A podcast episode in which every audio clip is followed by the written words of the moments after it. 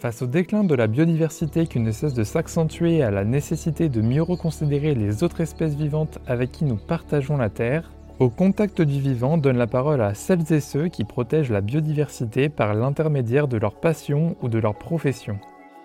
Pour ce premier épisode, j'ai laissé le micro à Nan Kiné, photographe nature et éducateur à l'environnement qui nous partage ses plus belles expériences avec le monde vivant. Bonne écoute J'ai 26 ans. Je suis originaire du département du Loiret, Euh, donc j'ai grandi à 30 km à peu près au sud d'Orléans, dans un petit village très verdoyant, euh, très euh, campagnard et paysan, proche de la Loire. Donc c'est vrai que depuis tout petit, j'ai ce lien avec la nature, puisque avec mes parents et ma famille de manière générale, on sortait beaucoup faire des balades de- en forêt par exemple, ou même au bord de la Loire. Je sais que tous les soirs avec mon père, on faisait une petite boucle avec la poussette au bord de la Loire, et c'est vrai que bah, déjà là, j'étais au contact de la nature.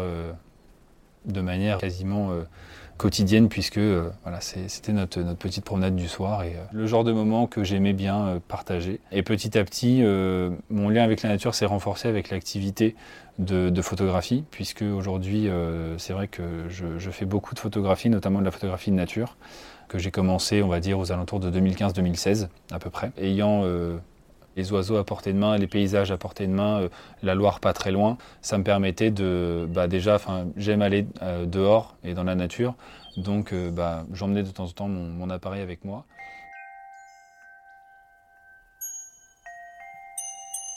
J'aime beaucoup partir en ce qu'on appelle en bee-boat. C'est une technique de, de photographie animalière qui consiste à se déplacer avec son appareil photo, camouflé ou non d'ailleurs, et de prendre un petit peu ce qui passe au gré de notre balade, de- de- du circuit qu'on a décidé de faire euh, dans l'environnement dans lequel on se trouve. C'est une technique que j'aime bien. L'affût, je l'ai pratiqué un petit peu, mais c'est vrai que c'est beaucoup plus technique. Ça demande beaucoup plus de temps passé sur le terrain puisque c'est énormément de repérage, aussi de la documentation en passant par les livres, internet, etc. Ça va être aussi du repérage sur le terrain, donc se déplacer avec les jumelles, etc. Avec un petit carnet pour noter tous les indices de présence éventuellement qu'il peut y avoir pour une espèce. Ça va être la pose de pièges photo, des petites caméras infrarouges qu'on place sur les arbres et qui permettent de détecter le passage de certains animaux, donc pour repérer quels animaux sont présents. Et euh, c'est vrai que ça, c'est une technique qui demande un peu plus de temps. Mais c'est vrai que là, maintenant que j'ai du temps et que je suis plus entre guillemets aux études, c'est une technique sur laquelle j'aimerais vraiment m'attarder, peaufiner beaucoup plus, parce que c'est une technique de prise de vue qui donne des résultats très satisfaisants.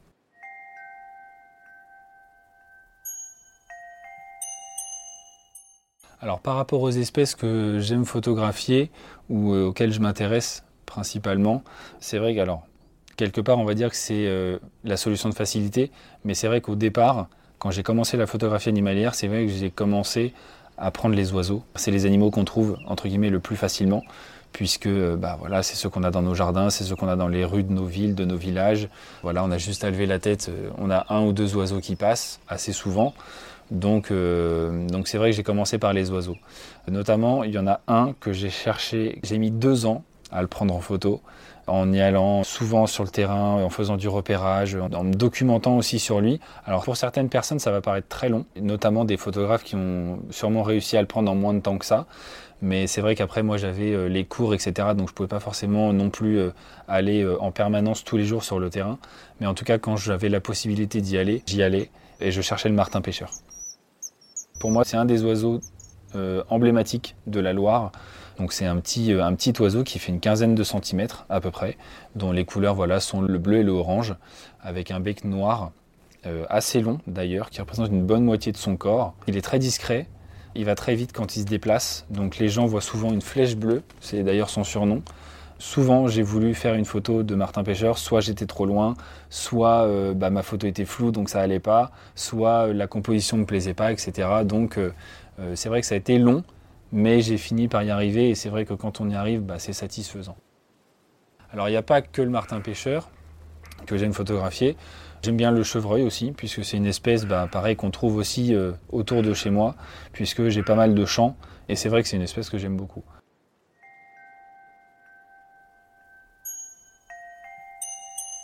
Qui m'intéresse dans, la photographie animalière, c'est de pouvoir retranscrire les moments que je vis quand je vais sur le terrain.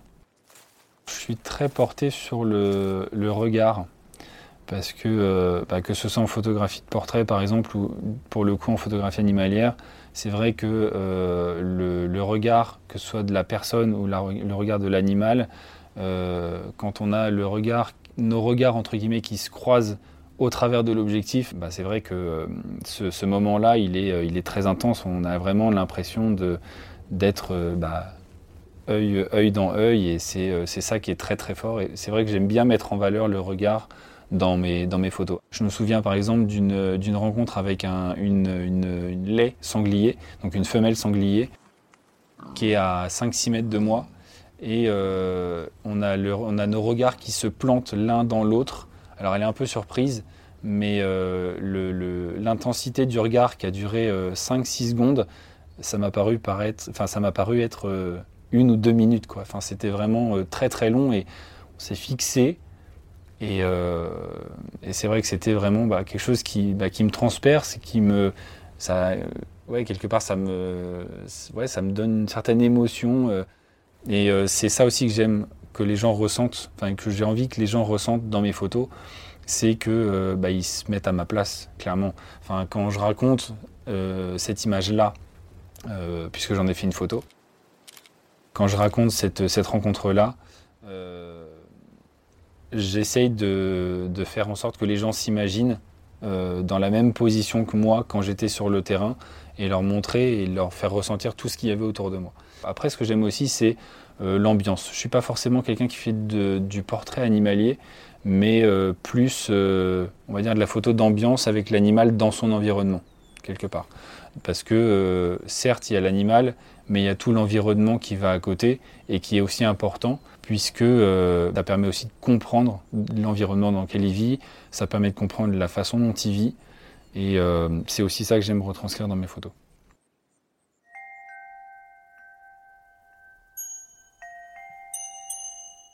C'est vrai, que, ce moment-là est, euh, est, particulièrement fort, mais c'est vrai que j'en ai un autre autour duquel j'ai déjà communiqué, notamment par rapport aux réseaux sociaux.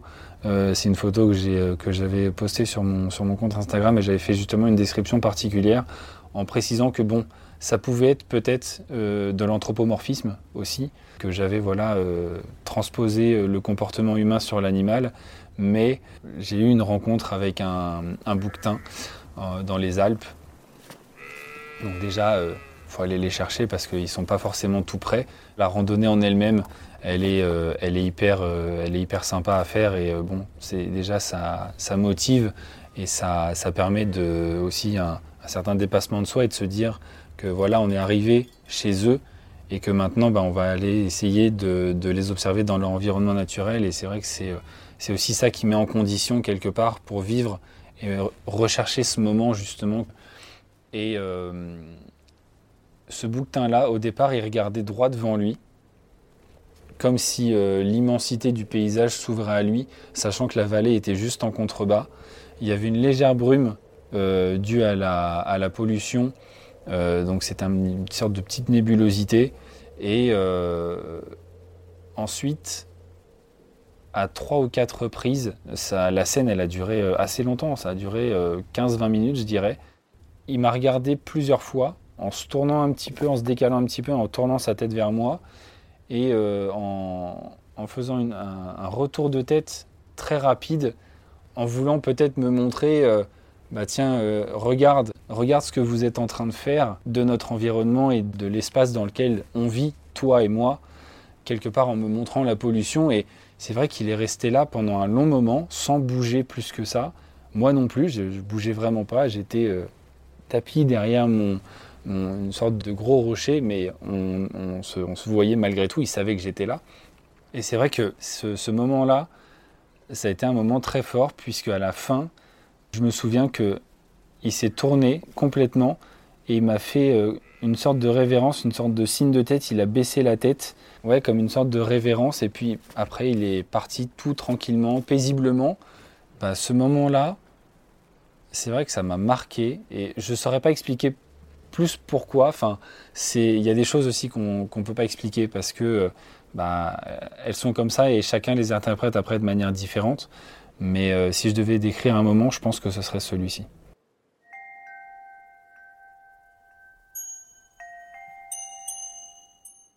Alors si je pouvais donner euh, quelques conseils aux générations futures et donc éventuellement aux jeunes pour se reconnecter euh, à la nature et pour euh, essayer de retrouver ce lien et éventuellement cette envie de vouloir protéger, déjà de connaître et pouvoir ensuite protéger puisque on protège bien ce qu'on connaît le mieux. Je précise que la formule n'est pas de moi, elle est très connue, mais en tout cas c'est vrai que c'est une philosophie que j'essaie d'appliquer dans mon travail en éducation à l'environnement mais aussi euh, en tant que photographe animalier et quand je parle de la photographie que je fais. Alors, je dirais qu'en termes de conseils, ça va dépendre des publics, puisqu'il y a des publics qui vont être très réceptifs, d'autres beaucoup moins. Et euh, je veux dire, on ne peut pas forcer les gens à faire quelque chose qu'ils ne veulent pas faire. Si un enfant il n'a pas envie d'aller vers la nature, éventuellement on peut peut-être lui donner un petit coup de pouce ou essayer d'aller le chercher sur des choses qu'il connaît, éventuellement de la nature. Mais pour moi, ce genre de déclic, ça va venir de nous ou du moins ça doit venir d'eux. S'ils sont demandeurs, eh ben on va essayer de leur apporter des connaissances, euh, essayer de leur transmettre des choses et qu'il y ait un vrai dialogue, un échange, que ce ne soit pas unilatéral. Par contre, je pense que forcer quelqu'un à faire quelque chose qu'il ne veut pas faire, pour moi, ce n'est pas la bonne solution. Je ne peux pas dire, par exemple, parce que éventuellement c'est des réponses qu'on a aujourd'hui, ah bah si on leur supprimait les écrans, si on leur supprimait leur téléphone portable, si euh, on leur supprimait les jeux vidéo pour qu'ils aillent à l'extérieur. Ouais, mais où? Parce que s'ils connaissent pas l'environnement dans lequel ils vont, bah, je dis pas que c'est une perte de temps et que ça sert à rien, mais presque. Pour pouvoir appréhender un milieu, il faut avoir certaines connaissances. Ça nécessite quand même un certain apport de personnes qui connaissent cet environnement-là pour pouvoir lui donner envie d'aller justement vers cet environnement qu'est l'environnement naturel, pour le coup.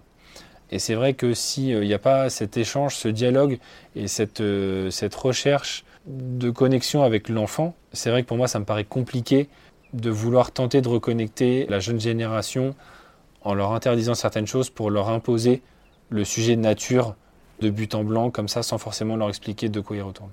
Et du coup voilà, enfin pour moi il faut y aller petit à petit, pas à pas, en amenant euh, une petite brique par-ci par-là, mais sans forcément avoir un apport de contenu euh, dense, faire de la théorie à fond, etc. Parce que pour moi je pense que c'est quelque chose qui ne marchera pas.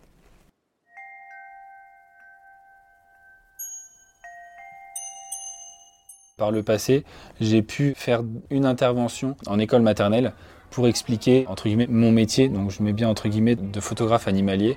C'était sur deux jours, c'était deux, lundis de suite. J'ai pris une classe de maternelle, donc j'avais préparé un petit PowerPoint, un petit diaporama avec euh, des photos des espèces emblématiques qu'on a par chez nous. J'avais aussi préparé des petits sons de nature à leur faire écouter parce que euh, à cet âge-là, notamment en maternelle, tout ce qui est petite section, moyenne section, grande section, on est beaucoup sur l'éveil sensoriel. Et c'est vrai que c'est intéressant de leur faire écouter des choses, de leur faire voir des choses, de leur montrer des choses, parce que euh, euh, c'est, on va dire, les deux sens qui fonctionnent vraiment beaucoup chez eux. Et je leur avais fait cet atelier-là le matin. Donc on avait vu un petit diaporama sur les différentes espèces qu'on, qu'on pouvait retrouver par chez nous. Et l'après-midi, donc il y avait un petit étang à côté de leur école et j'avais emmené mon matériel, donc j'avais emmené mon appareil photo avec euh, mon téléobjectif et j'avais emmené une paire de jumelles. On s'était répartis en plusieurs groupes, il y en a qui étaient partis chercher un petit peu les petites bêtes autour de l'étang avec euh, leur enseignante et euh, moi j'avais gardé un groupe où je leur montrais, bah, allez-y, mettez l'œil dans, dans, le viseur de l'appareil photo, mettez vos deux yeux dans la paire de jumelles pour voir un petit peu qu'est-ce qu'on peut faire et ce qu'on voit avec ces outils-là. Et ils étaient enchantés. Enfin, je veux dire, c'est vrai que j'en retire une, très belle expérience et euh, c'est vrai que c'était euh, très intéressant. Et je me suis dit, bah tiens, pourquoi pas poursuivre dans cette voie-là de l'éducation à l'environnement parce que bah, j'avais vu que ça les avait touchés, ils avaient aimé ça et j'avais réussi à leur transmettre quelques petites choses, puisque le soir, je me souviens qu'ils étaient repartis en me disant Ah ouais, c'était super, euh, quand tu nous as parlé du rouge-gorge, de la mésange, là du sanglier, là du cerf, euh, les petits sons qu'on a entendus, euh, et puis oh, cet après-midi avec la paire de jumelles et l'appareil photo, c'était super bien, je vais pouvoir raconter ça à mes parents et tout. Et je me suis dit Voilà, bah, si, si juste, par exemple, bon, il y en a plusieurs qui me l'ont dit, mais rien ne serait-ce que un enfant qui m'avait dit ça, mais bah, moi j'étais content puisque j'avais quelque part réussi ma mission. Et, euh, c'est ça qui m'importait aussi, c'est euh, de pouvoir euh, transmettre des choses. Et eux aussi m'en ont appris, puisque en, questionnant, en posant certaines questions, il y en a certains à leur âge, donc pour rappeler, hein, la maternelle c'est entre 3 et 6 ans, ils avaient de très très bonnes connaissances pour leur âge. Enfin moi en tout cas j'étais très surpris et ça m'a fait agréablement plaisir pour le coup.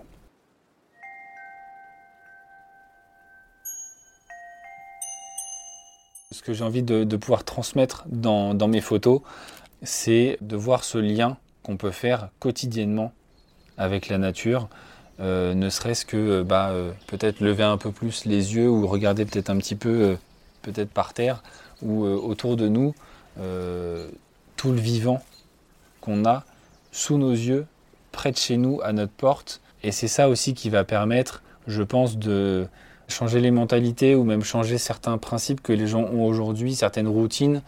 Et euh, justement, les faire sortir de cette routine permettrait peut-être de les reconnecter à la nature.